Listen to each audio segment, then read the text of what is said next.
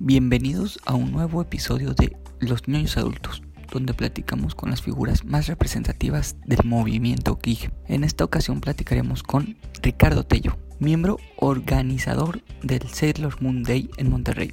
Acompáñenme a conocer cómo es la vida de los niños adultos. ¿Qué tal Ricardo? ¿Cómo estás? Muy bien, gracias Camilo, gracias por la invitación. ¿Cuántos años ya en el medio ñoño? ¿Antes de Cristo o después de Cristo? ¿O antes de Evangelion o después de Evangelion? Antes de que las clams despegaran, yo creo, o más para atrás todavía. Eh, ¿Antes de Veda o antes de...? no, yo no soy tan viejo, yo soy Guerreras Mágicas para acá, tengo 31. Ricky, ¿cómo comienzas a involucrarte con el mundo ñoño? Eh, todo empezó un sábado que me desperté temprano, que ese día yo no quería ir al catecismo y no fui. Entonces me quedé en la casa, prendí la tele y estaban los caballos del zodiaco y me llamó mucho la atención caballos del zodiaco. Pero, dato curioso, no me gustan los caballos del zodiaco, pero me llamó la atención el estilo, porque no sé, pues somos del calibre y no sé si recuerdas que antes en el 6, en la mañana pasaban puros infomerciales y hasta la tarde ya pasaban caricaturas y las caricaturas que pasaban eran Tommy Jerry, Don Gato y este tipo de cosas bien aburridas. Bueno, a mí nunca me cayeron bien, me desesperaban mucho. Entonces, el en el 7 empiezan a poner esto y me llamó mucho el estilo de animación, bueno, la caricatura en sí, y después seguía Sailor Moon. Aparte de Sailor Moon es un vómito de colores y de cosas kawaii. No sé, o sea, es, que Sailor Moon es todo. Oye, está bien cabrón eso que dices de que, pues no solamente los sábados, creo que era toda la semana, ¿no? Que no había caricaturas en la mañana. O sea, ya hasta ya comenzaban ya tarde y estaban con esa barra que dices de algo de Warner, los Looney Tunes, eh, los rescatadores, esas cosas, ya por la tarde. Y era una o dos horas de caricaturas y a las cuatro, me parece, se acababa la programación y seguían películas. Porque bien curioso, en la primaria en la que yo estaba, todos, todos les gustaba lo grupero, todos les gustaba Telerritmo, todos les gustaba el poder del norte. O sea, ese era su hablar, hablar, me dijeron, ¿cómo se llamaba este? Robotech. Y ves Robotech, y yo, no, ¿qué es eso? Te hablamos que Robotech, Camilo, es para gente más grande que nosotros todavía. Yo creo que a ti tampoco te tocó. No, o sea, a mí Robotech sí me tocó. Bueno, creo que sería ya en la segunda emisión, en los noventas, me parece, que salía como a las cuatro. El de Rick Hunter, ¿no? Ajá. Pero creo, dicen, yo tengo entendido que mucho antes ya había sido transmitido, pero la primera, primera emisión no me tocó. O sea, ya, ya fue como en los noventas. Pero no me gustaba porque no entendía el, el, concepto, o sea, se me hacía de hueva todo eso. Eh, o sea, el, el, concepto de Robotech como tal, no del anime. O sea, el concepto de Robotech no podía con él, se me hacía demasiado pesado para mí, para aquella época, tal vez por mi edad, y por el tipo de animes que venía manejando más simplones como los supercampeones, creo que ya era guerreras mágicas y todo eso. Robotech en específico se me hacía muy denso en aquella época. Y todavía creo. Sí, es que está, está, tiene mucho discurso político, creo, entendido. Oye, Ricky, este, ya vamos a entrar en materia a lo bueno. Sé que eres el máster de Sailor Moon, ¿verdad? lo, lo, que escuché por ahí y ese es el motivo por el cual estoy hoy contigo. Baton, aquí mi primer pregunta es, ¿tú crees que ha envejecido bien el concepto de Sailor Moon como tal? Sí, sí, sí, sí, sí. Sí tiene, la serie tiene ya mucha, la de los 90 sí se ve súper viejita, pero Sailor Moon va a ser como, híjole, o sea, Sailor Moon siempre va a existir. Y es un referente. exacto. De hecho, como dato, ni Dragon Ball, Camilo. Sailor Moon es el único anime que está doblado en más de 70 idiomas en todo el mundo. Era muy adelantado a su época por los temas que tocaba. Y incluso para el mismo Japón era muy adelantado porque aquí nos llegó en el 97, 96 creo, y en Japón empezó en el 92, finales de los 80s. Eh, fue cuando empezó Sailor Moon allá a publicarse como manga y ya llegó en el 91, 92 allá.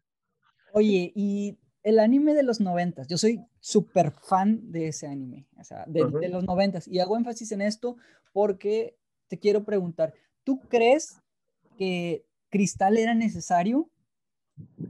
Cristal fue un capricho, yo creo. Fue, fue un. Fue un. El mundo podía acabar y tú estabas feliz con el de los noventas. No era necesario Cristal. Exacto. Sí, ¿no? sí, sí, sí, No solamente. Pero, sin embargo, no te estoy negando. Sin, negando no, sin embargo, no te niego que estoy emocionado por la película que viene ya, de igual de Cristal. No, bueno, el diseño es una chulada. El diseño de personajes. Y ayuda bastante que. Es que, si checas, Camilo, la temporada 1 y la temporada 2 de Crystal, se ve que le hicieron por sacar dinero. O sea, se ve que le hicieron nada más para sacar dinero. La temporada 3 ya toma dirección una chica, no recuerdo el nombre de la directora que se hace cargo de, de Sailor Moon. Y el equipo de trabajo, la mayoría son fans de Sailor Moon. Y de hecho, la temporada 3 es donde le regresan este, los toques de, humor, los clips estos cuando los hacen chivis, este, que en el anime de los 90 recurrían mucho a eso, de que de repente ponían la gota grande de vergüenza o que se caían al piso, que jugaban mucho con humor. Y lo que me encanta también de Sailor Moon es de que creces con, con, con ella, con la serie, y cómo la historia y la madurez de todos los personajes, o sea, la Serena que tienes en el capítulo 1 a la Serena que termina en el capítulo de Stars. De hecho, Stars se me hace súper fuerte, o sea, se me hace muy, no emo, mm, triste, sino, es, sí está llena de emociones, es muy emotiva, pero se me hace muy, ¿cuál es la palabra? Te, te, transmite mucho, te transmite mucho las emociones y te toca mucho las emociones.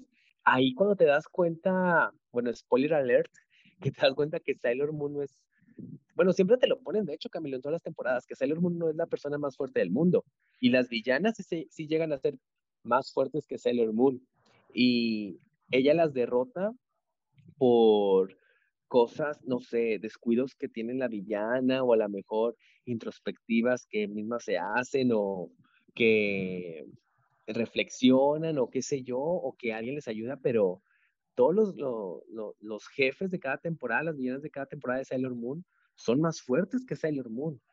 Pero en la última temporada, porque hay dos, están las Inners, que es Mars, Mercury, Júpiter y Venus, que ellas son las que están con Sailor Moon. Y luego cuando llegan las Outers, que es Urano, Neptuno, Plutón y Saturno, cuando llega Urano y Neptuno, siempre estaba como de que estaban en los trancazos, se fregaban a todas las, las Inners a Sailor Moon, pero llegaba de repente Toxido o llegaba la caballería pesada, ¿no? Que llegaba Plut, que llegaba Urano y Neptuno y dijeron, ah, ahorita va a valer, ahorita les da las arrastradas estas.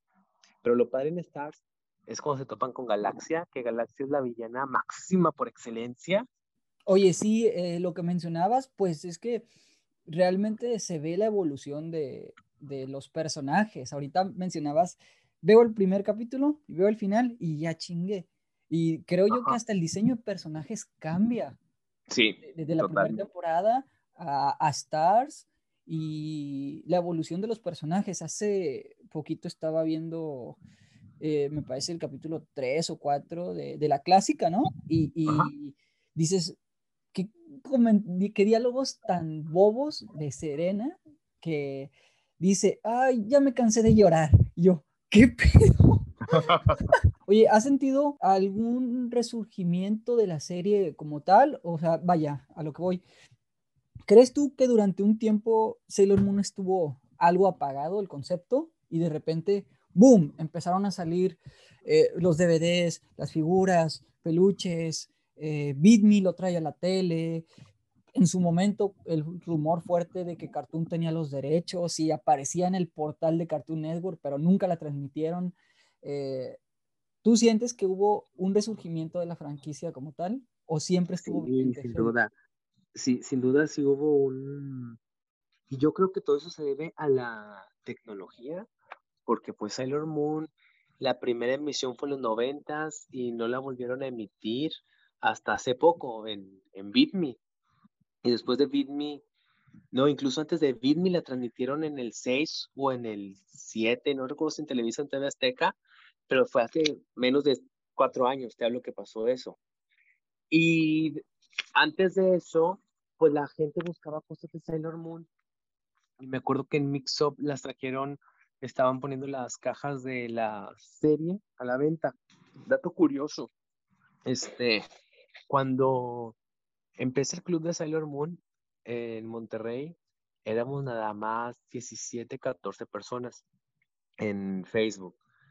Y después nos juntamos por primera vez porque se lanzó una convocatoria del Día Internacional de Sailor Moon. Pues ya se registra el grupo que quiere participar y nos juntamos y era bien poquito, o sea, mm, como que estábamos, vamos a hacer algo por Sailor Moon, pues vamos a juntarnos los de aquí, los del grupo, en el fundidora, a ver qué sale, ¿no?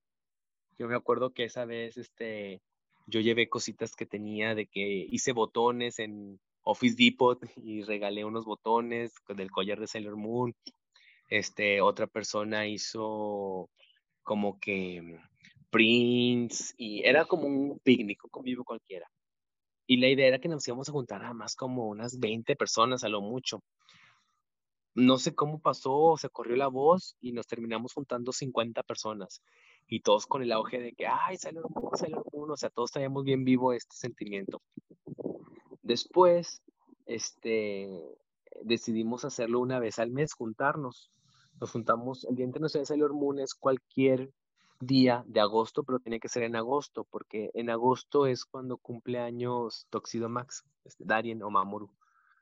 Este, y como e, este Sailor, bueno, este Toxido Max o Darien es el que representa a la Tierra en Sailor Moon, por eso es el Día Internacional de Sailor Moon que se festeja en la Tierra. Entonces, cualquier día de agosto, por el cumpleaños de Toxido Max, es cuando se hace. Entonces, agarramos a juntarnos una vez al mes y el grupo pues fue creciendo, o sea, de 30 gentes, ahorita ya somos casi 4.000 personas en, el, en la fanpage y antes del COVID nos estábamos juntando entre 30 a 40 gentes. Este, te digo, yo soy de los que inició, o sea, hace 2014, 15, no, no lo tengo, no recuerdo bien, y han pasado varias personas que han estado en la administración del grupo. Y las personas que han estado, este, se han ido porque pues ya tienen por trabajo, familia, o que ya se les complica de plano hasta ir a las reuniones porque las mandan a trabajar esos días, porque nos juntábamos una vez al, a la semana. Y ahorita están dos chicas que se llaman Perla y Letia, que les mando un saludo que las quiero bastante. Ellas dos están conmigo en la administración desde hace tres años aproximadamente. Y en nuestras reuniones son 100% familiares, o sea, es un literal un, una convivencia muy bonita y así también en los eventos de Sailor Moon, o sea, hay gente, pues como tú, Camilo, que está el evento y se acerca y que dicen, oigan, es que yo soy fan de Sailor Moon y tengo esta playera y la quiero donar para que la rifen. Y pues se agradece bastante. Yo creo que es lo que una de las cosas bonitas que deja Sailor Moon, que es la, la convivencia. Hablando del el evento de Sailor Moon Day, ¿qué tan difícil ha sido para ustedes como organización mantenerlo en el transcurso de, de los años? Porque vaya, ahorita mencionas que comenzó todo en una especie de picnic. En mi caso, me tocó ir a Barrio Antiguo que yo pensé que ese, era, ese había sido el primero. Fue evolucionando, se movieron a Convex, me parece, ¿no? Y sí. es donde están actualmente. ¿Cómo ha sido esa evolución o el proceso de pasar de ser un picnic a un evento un poco más formal? Estresante, totalmente estresante, pero muy, muy, muy bonito. Yo creo que nosotros, las personas que hemos estado en la administración del grupo, y en especial te lo digo yo, que he estado toda la vida ahí en el club, nunca hemos buscado tener una ganancia del club o sacarle dinero. Siempre dinero, no buscamos que sea algo, sacarle provecho al producto. Al contrario, todos saben este, que siempre somos fans, o sea, los que estamos ahí somos fans y lo que hacemos es de fans para fans. Y siempre estamos buscando cómo, cómo expresar o dar a conocer lo que nos gusta el primer Sailor Moon Day ahí en el Fundidora, igual nos íbamos a juntar nada más a hablar de Sailor Moon, pero pasó esto de que llevaron cositas, hicieron, este, una llevó un pastel, creo, hicieron así varios, este, eh, actividades que se nos ocurrían de jugar y eso hacíamos ahí. Después, los, eh, como estamos jugando una vez al mes, yo les propuse a, los, a otras personas que estaban a cargo de la administración también, de que, oigan, pues deberíamos de hacerlo en, se llamaba BAM, lo hicimos la primera vez fue en Centro Cultural que se llamaba BAM ahí en Barrio Antiguo, que les dije, deberíamos de hacerlo más grande, o sea, invitar a, a, a los expositores que se ponen en ferias, en convenciones o amigos que conozcamos que hacen este, cosas X de que, no sé, mochilas, velas, arte local, deberíamos de acercarnos y decirles de que vamos a hacer un evento de Sailor Moon y que vayan.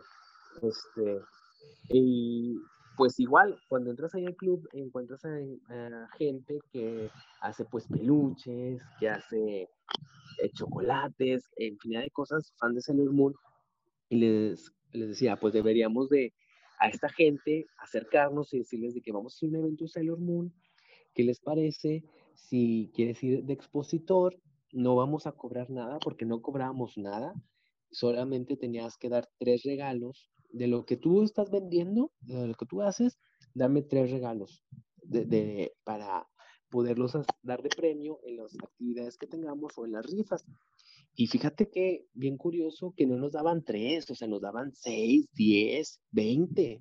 O sea, nos daban así con gusto y teníamos un friego de cosas y siempre, siempre tenemos la, la, la, la, suerte y también la eterna gratitud de nosotros del club hacia los miembros que nos dan de más y en los eventos siempre van y nos dan de más. Tengo un amigo, este, Lalo, le mando un saludo, que es de Akibar Express, la tienda esta de que vende, ya me vendí el comercial, la tienda esta que vende mm, figuras, cosas de anime y manga, que tiene varias sucursales. Bueno, este chico es también fan de Sailor Moon, es amigo mío, y le dije de que, oye, es que tengo un club, ¿cómo ves? Y desde el día uno, Camilo, me acuerdo que me dijo que cuentas conmigo y ponme de patrocinador oficial siempre, en todos los eventos vas a contar conmigo. Y él, sin decirle nada, cada que tengo un evento es como que te doy esta figura de Van Presto para que la rifes, te doy estas bolsas de Sailor Moon para que la rifes. Yo, wow, o sea, gracias. Yo ni las quiero rifar, me las quiero quedar. Pero pues no puedo. Siempre es como que muchas gracias. Y así como él, ha habido mucha gente que nos dan cosas y las rifamos. En el evento de Sailor Moon igual, este, lo que nos mueve para mantenerlo fue el amor al grupo. Este, buscábamos dinámicas porque me acuerdo que llegaban, te daban una tarjetita y hacíamos un rally de que era de que tenías que ir a cada mes a hacer una actividad, ya que juntabas las actividades, la dabas en la urna principal para la rifa de cosas de Sailor Moon. Y lo que sí buscamos siempre es de que las personas que van de expositores vendan cosas de Sailor Moon. Y si tú vendes velas, pues hazlas con temática de Sailor Moon.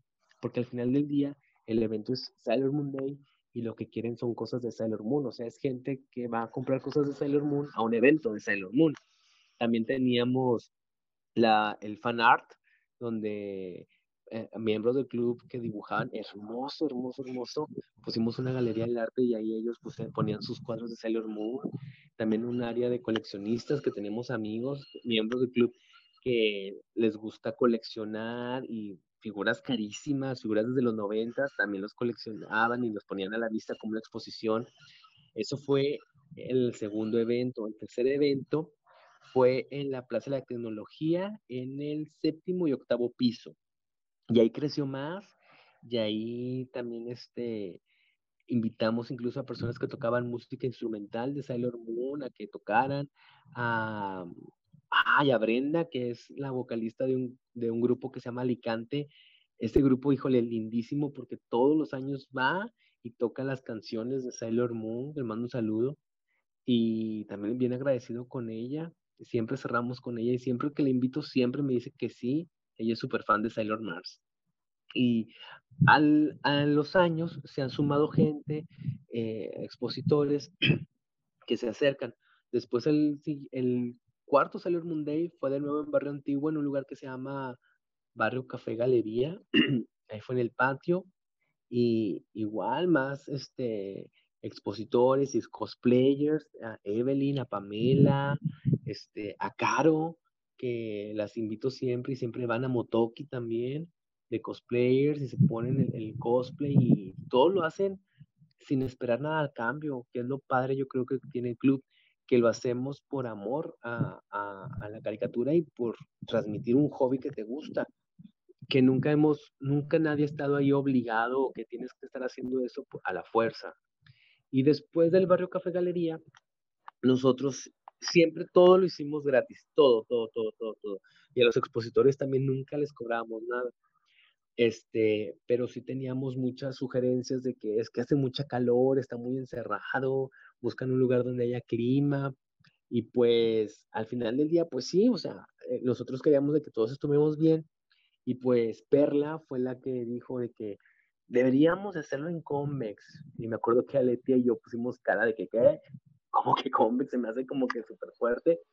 Pero algo teníamos camino y dijimos, sí se puede, o sea, sí se puede, vamos a ver cómo lo hacemos, pero sí se puede.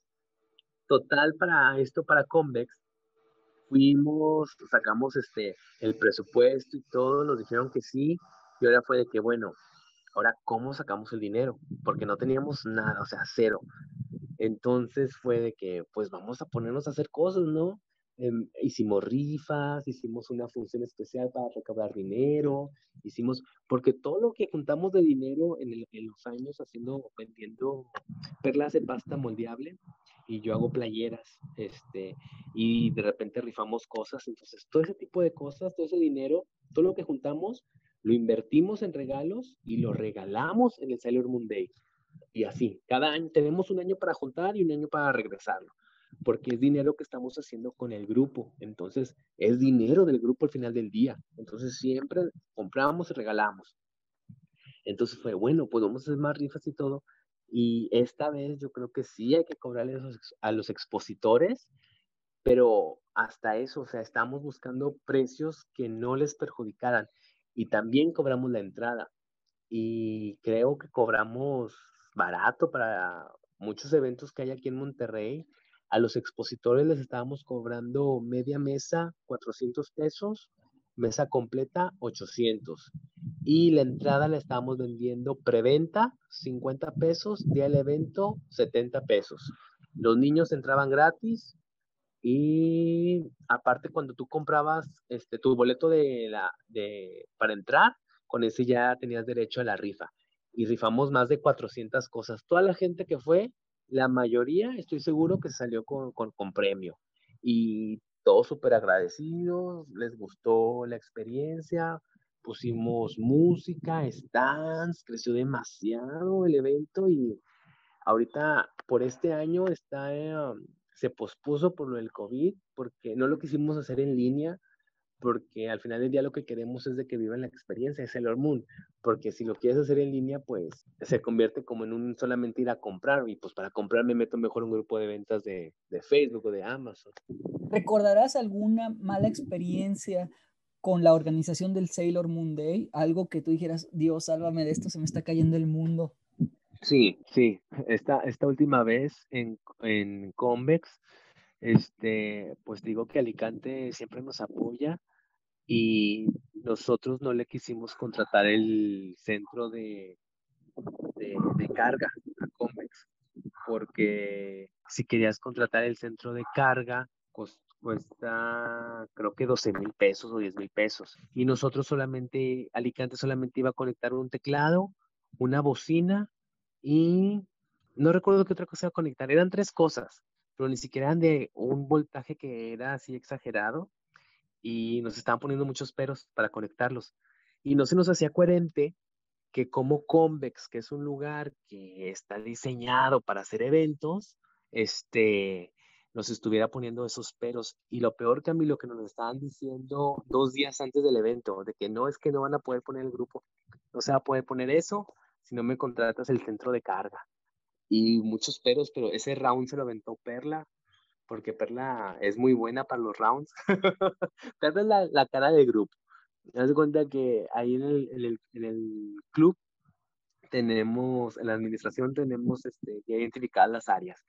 Este, Aleti es buenísima para organizarse, para decirnos de que tienen tantas fechas, cómo van, como que nos está picando, ¿no? A ver cómo están haciendo las cosas, cómo están yendo, tenemos que sacar esto este día.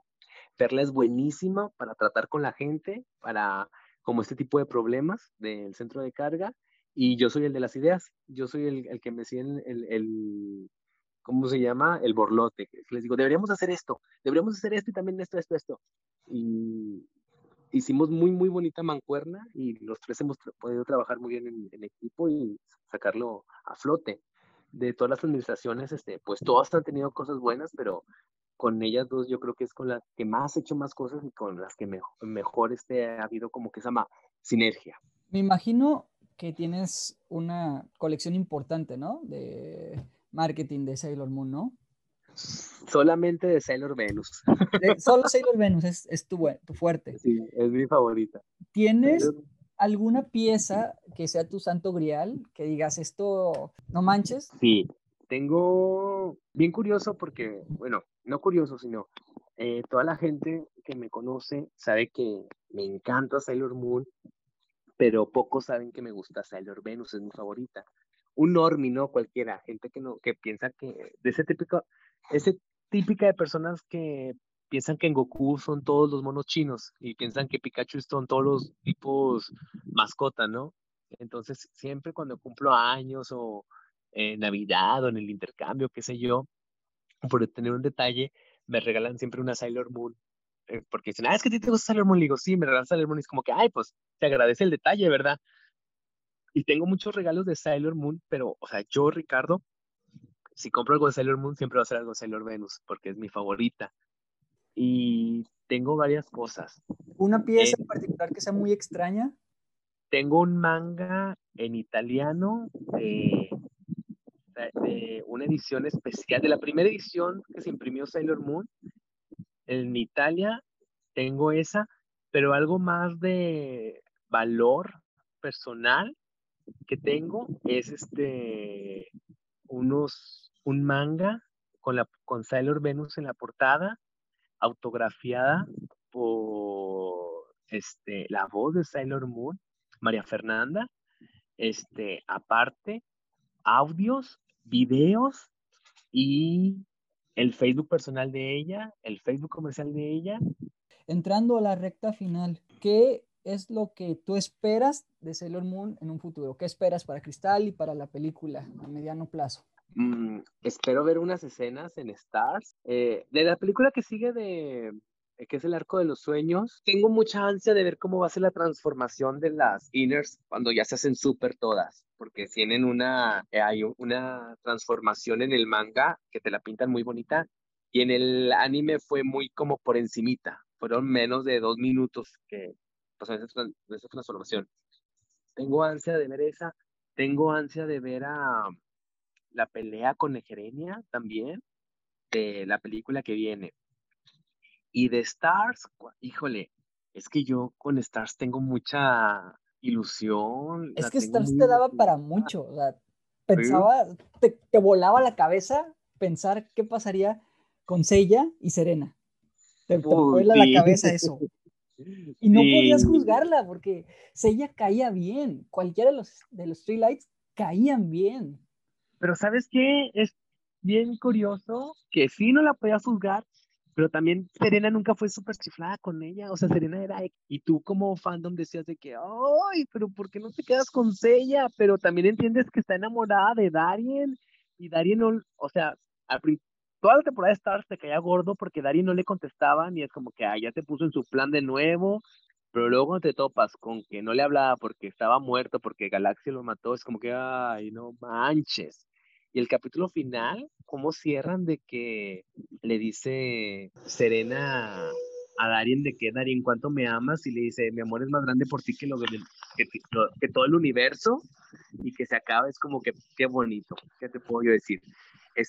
Ese, final, güey, me, me, vuela la cabeza porque dice con qué edad termina la serie. Y dices, no mames, no puede ser. Termina que como a los 16 años, ¿no? Ella. Más o menos. no, ella está como, está en prepa, ellas ya están en prepa en los 17, 16, porque Darien se fue a estudiar un doctorado. Darien le llevaba bastantes años a Serena.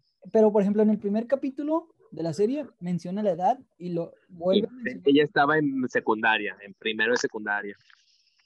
Pero tendría a lo mejor unos 12 más o menos. Cuando, sí. cuando termina, sí debería de tener cerca de 16. Pero sí, el final está muy, muy bonito. Y pues bueno, o sea, mi relación con Sailor Moon sí es una serie que me super marcó de por vida. Porque como tú dices, o sea, te levantabas y la veías en L y luego cuando se mudó a Azteca 7, ahí le perdí. No sabía dónde estaba, o sea, qué hora había quedado. Y, Los martes y jueves a las tres y media, cuatro y media, algo así. Porque yo fui que me, me chuté, creo que cerca de la mitad de la serie, los sábados y domingos, y luego se mudaron al 7 y le perdí el hilo, además de que salía en la tarde y yo iba a la escuela en la tarde. Y mm. nada más alcancé a rescatar un poquito de Sailor Stars y de la saga del circo. Y, y, ya, le perdí el vuelo hasta hace unos 10 años. ¿Y no te sacaste de onda cuando en Sailor Stars todas eran Sailor? No, no, no, o sea, para mí, digo, por la edad, yo no tenía ningún conflicto, o sea, entendía que eran seres que venían de otro planeta y podían tener la figura que quisieran. te digo, pasaron los años y ya me prestaron, digamos, la versión en DVD de esas chinitas que estuvieron saliendo. Y ahí fue cuando pude, ahora sí que, volver a entender la saga de Star. Porque antes era, la tenía así como que muy, muy vagos los recuerdos, tanto por la edad como porque la vi salteada. O sea, Sailor Stars, la saga, sí es como el punto más alto de la serie en cualquier aspecto. Sí, es muy bonito Stars, muy bonito. Y, la mejor villa de la galaxia. Y ya ni, ni decir de, digo, o sea, tú lo vas a entender y sabes a lo que me refiero cuando digo la relación de los hombres con Sailor Moon. O sea, es algo que solamente se puede sentir. Es difícil de explicar. Sí, sí, sí. Eh, pero bueno, ¿qué te puedo decir, Ricky? Muchas gracias por acompañarnos. No, gracias a ti. Este, no sé si nos quieres compartir tus redes sociales y dónde podemos seguirte para conocer lo que viene para el Sailor Moon Day y lo que se derive de eso. Claro que sí, mira, pueden buscar el grupo, el grupo es Club Sailor Moon Monterrey, está en Facebook. También en Facebook pueden encontrar la fanpage del Sailor Moon Day, que es International Sailor Moon Day Monterrey. Ambas este, partes, ahí ponemos todo, todas las noticias de todo lo del, club, en Club Sailor Moon Monterrey y en la fanpage este, International Sailor Moon Day. Ahí puedes encontrar todo lo que hacemos el club, este, las actividades y lo que sí. Y ya las actividades este, siguientes que, que vayamos a hacer ya que pase la pandemia. Hasta aquí llegamos con un episodio más de Los Ñoños Adultos. Les recuerdo, yo soy Milo y los invito a que nos sigan en nuestras redes sociales, Facebook, Instagram, Twitter y YouTube como Los Ñoños Adultos o en mi Instagram personal, Milo Lira. Recuerden que cada like nos ayuda a seguir con este proyecto semana a semana. Muchas gracias por acompañarnos. Hasta la próxima.